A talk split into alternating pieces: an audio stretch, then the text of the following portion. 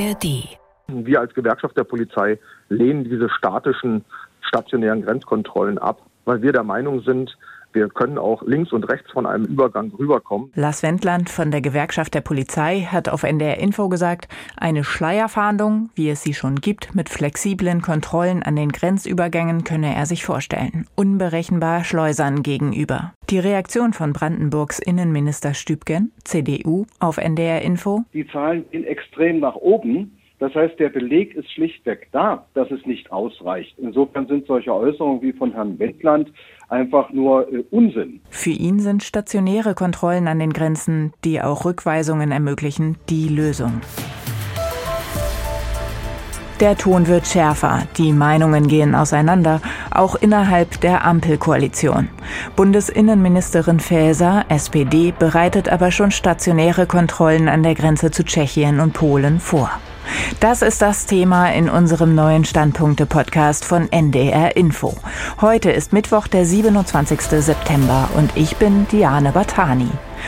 Unser Gastautor heute ist Hendrik Brandt, Chefredakteur in der Matzak Mediengruppe. Er meint, dass die Politik jetzt handeln muss, und zwar an der richtigen Stelle. Nein, es wird nichts mit Wir schaffen das 2.0. Jedenfalls nicht so. Der berühmte Satz von Angela Merkel war schon 2015 kühn, jetzt ist er bestenfalls noch Gesundbeterei. Trotz aller Bemühungen, trotz großen und guten Willens wird es so nicht weitergehen in der Flüchtlingskrise. Das Land steckt den aktuellen Zustrom von Hilfe und Glückssuchenden nicht mehr einfach so weg. Wer das immer noch bezweifelt, lebt weit ab vom Geschehen und hat Bürgermeistern, Innenministerinnen und Landräten lange nicht zugehört. Sie wissen, zumindest eine Obergrenze ist erreicht, die der gesellschaftlichen Akzeptanz. Es ist also richtig, dass die Grenzen jetzt stärker kontrolliert werden, sowohl mit klassischen Stops an Übergängen als auch mit der vermutlich noch klügeren Schleierfahndung im Hintergrund. Zumindest manchen der widerlichen Schleuser kann so zeitweise das Handwerk gelegt werden. Das ist nicht Wahlkampf, wie jetzt wieder manche meinen, die Politik nur noch als Taktik wahrnehmen, sondern eine simple Notwendigkeit. Aber nochmal nein, das ist keine befriedigende Lösung auf Dauer. Wer nicht will, dass Menschen sich mit falschen Hoffnungen zu uns auf den Weg machen, muss ihnen zu Hause Hoffnung geben. Dass es dabei in vielen Teilen der Welt ziemlich düster aussieht, ist das eigentliche Drama. Meint unser Gastautor Hendrik Brandt, Chefredakteur in der Matzak Mediengruppe. Die neue Osnabrücker Zeitung zeigt sich skeptisch, dass Kontrollen die Probleme lösen werden. Gegen Schleuserkriminalität an den Binnengrenzen vorzugehen, ist ein Kampf gegen Windmühlen, wenn es an den EU-Außengrenzen Hunderttausende unerlaubte Einreisen pro Jahr gibt und Deutschland gar nicht über genug Polizisten dafür verfügt. Die stationären Kontrollen in Bayern haben gezeigt, dass nicht weniger Menschen kommen, sondern dass sie über andere Wege einreisen. Die bittere Erkenntnis ist, dass Deutschland die Migration aktuell kaum steuern kann und es nicht mal eine Rolle spielt, ob Polizisten an der Grenze stehen oder oder nicht.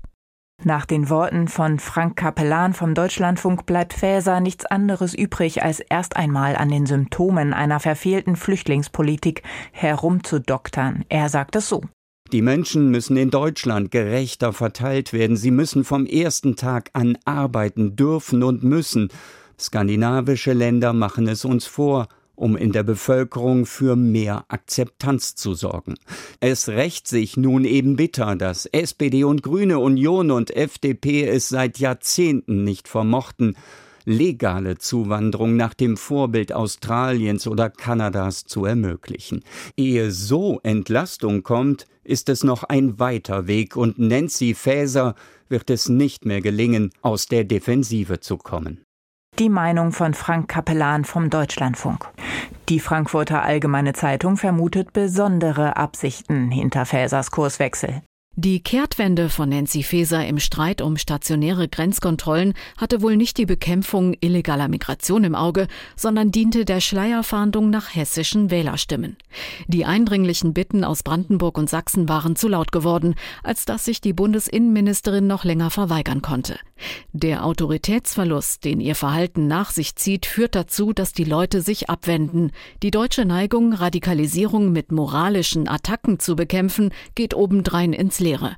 Das wird auch die Diskussion über die Genfer Flüchtlingskonvention zeigen. Berlin tut in der Sache wieder so, als sei es von Geisterfahrern umgeben. So geht es jedem, der selbst einer ist. Faeser ist das beste Beispiel. Die Welt schaut vor allem auf Polen und kommentiert jetzt erst recht. Polnische Konsulate sollen der polnischen Opposition zufolge bis zu 350.000 Visa illegal ausgestellt haben. Tausende Migranten könnten demnach von der polnischen Regierung nach Deutschland geschmuggelt worden sein. Die streitet das ab, wirkt aber nicht überzeugend an einer Aufklärung des Skandals mit. Grenzkontrollen nach Polen wären folglich angemessen, als Mittel zur Eindämmung der Migrationskrise und als Signal an Warschau, dass es kein Wegignorieren der Visa-Affäre geben darf. Die Süddeutsche Zeitung fragt sich, wie die Bundesinnenministerin eigentlich sicherstellt, dass es an Deutschlands Grenzen nicht zu illegalen Zurückweisungen, sogenannten Pushbacks, kommt. Das Asylrecht bleibe gewahrt, auch wenn Geflüchtete schon in östlichen Nachbarstaaten abgefangen würden, sagt Faeser. Wirklich? Es gibt begründete Zweifel, dass Staaten wie Polen faire Asylverfahren garantieren. Rechtsbruch im Nachbarland aber darf nicht billigend in Kauf genommen werden, nur um sich selbst zu entlasten. Die Ministerin ist da eine Antwort schuldig. Ein anderes Thema sind die Anschläge auf die Nord Stream Pipelines vor einem Jahr. Der ARD-Terrorismusexperte Michael Göttschenberg gehört zum Rechercheteam rund um die Suche nach den Verantwortlichen für die Attacken. Er meint in den Tagesthemen, die Wahrheit könnte alles andere als angenehm sein. Und die Bundesregierung schweige lieber. Unterdessen schießen Verschwörungstheorien ins Kraut, die über die sozialen Netzwerke munter verbreitet und tausendfach geteilt werden. Dabei haben deutsche Ermittler akribisch Spuren zusammengetragen und eine Menge in Erfahrung gebracht. Die Spuren führen in die Ukraine, die wir militärisch im Kampf gegen Russland unterstützen. Ich finde, es gibt gute Gründe, das auch weiterhin zu tun. Aber es gibt auch gute Gründe, den Menschen reinen Wein einzuschenken. Darüber nämlich, dass wir weiter Gas aus Russland beziehen, und darüber, was wir über diesen einzigartigen Anschlag auf unsere Energieversorgung wissen. Denn Verschweigen, das schafft kein Vertrauen. Ganz im Gegenteil.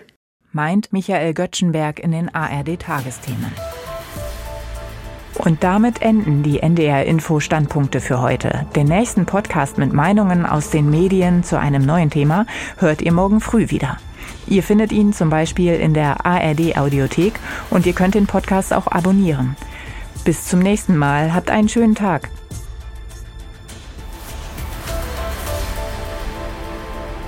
Ein Podcast von NDR Info.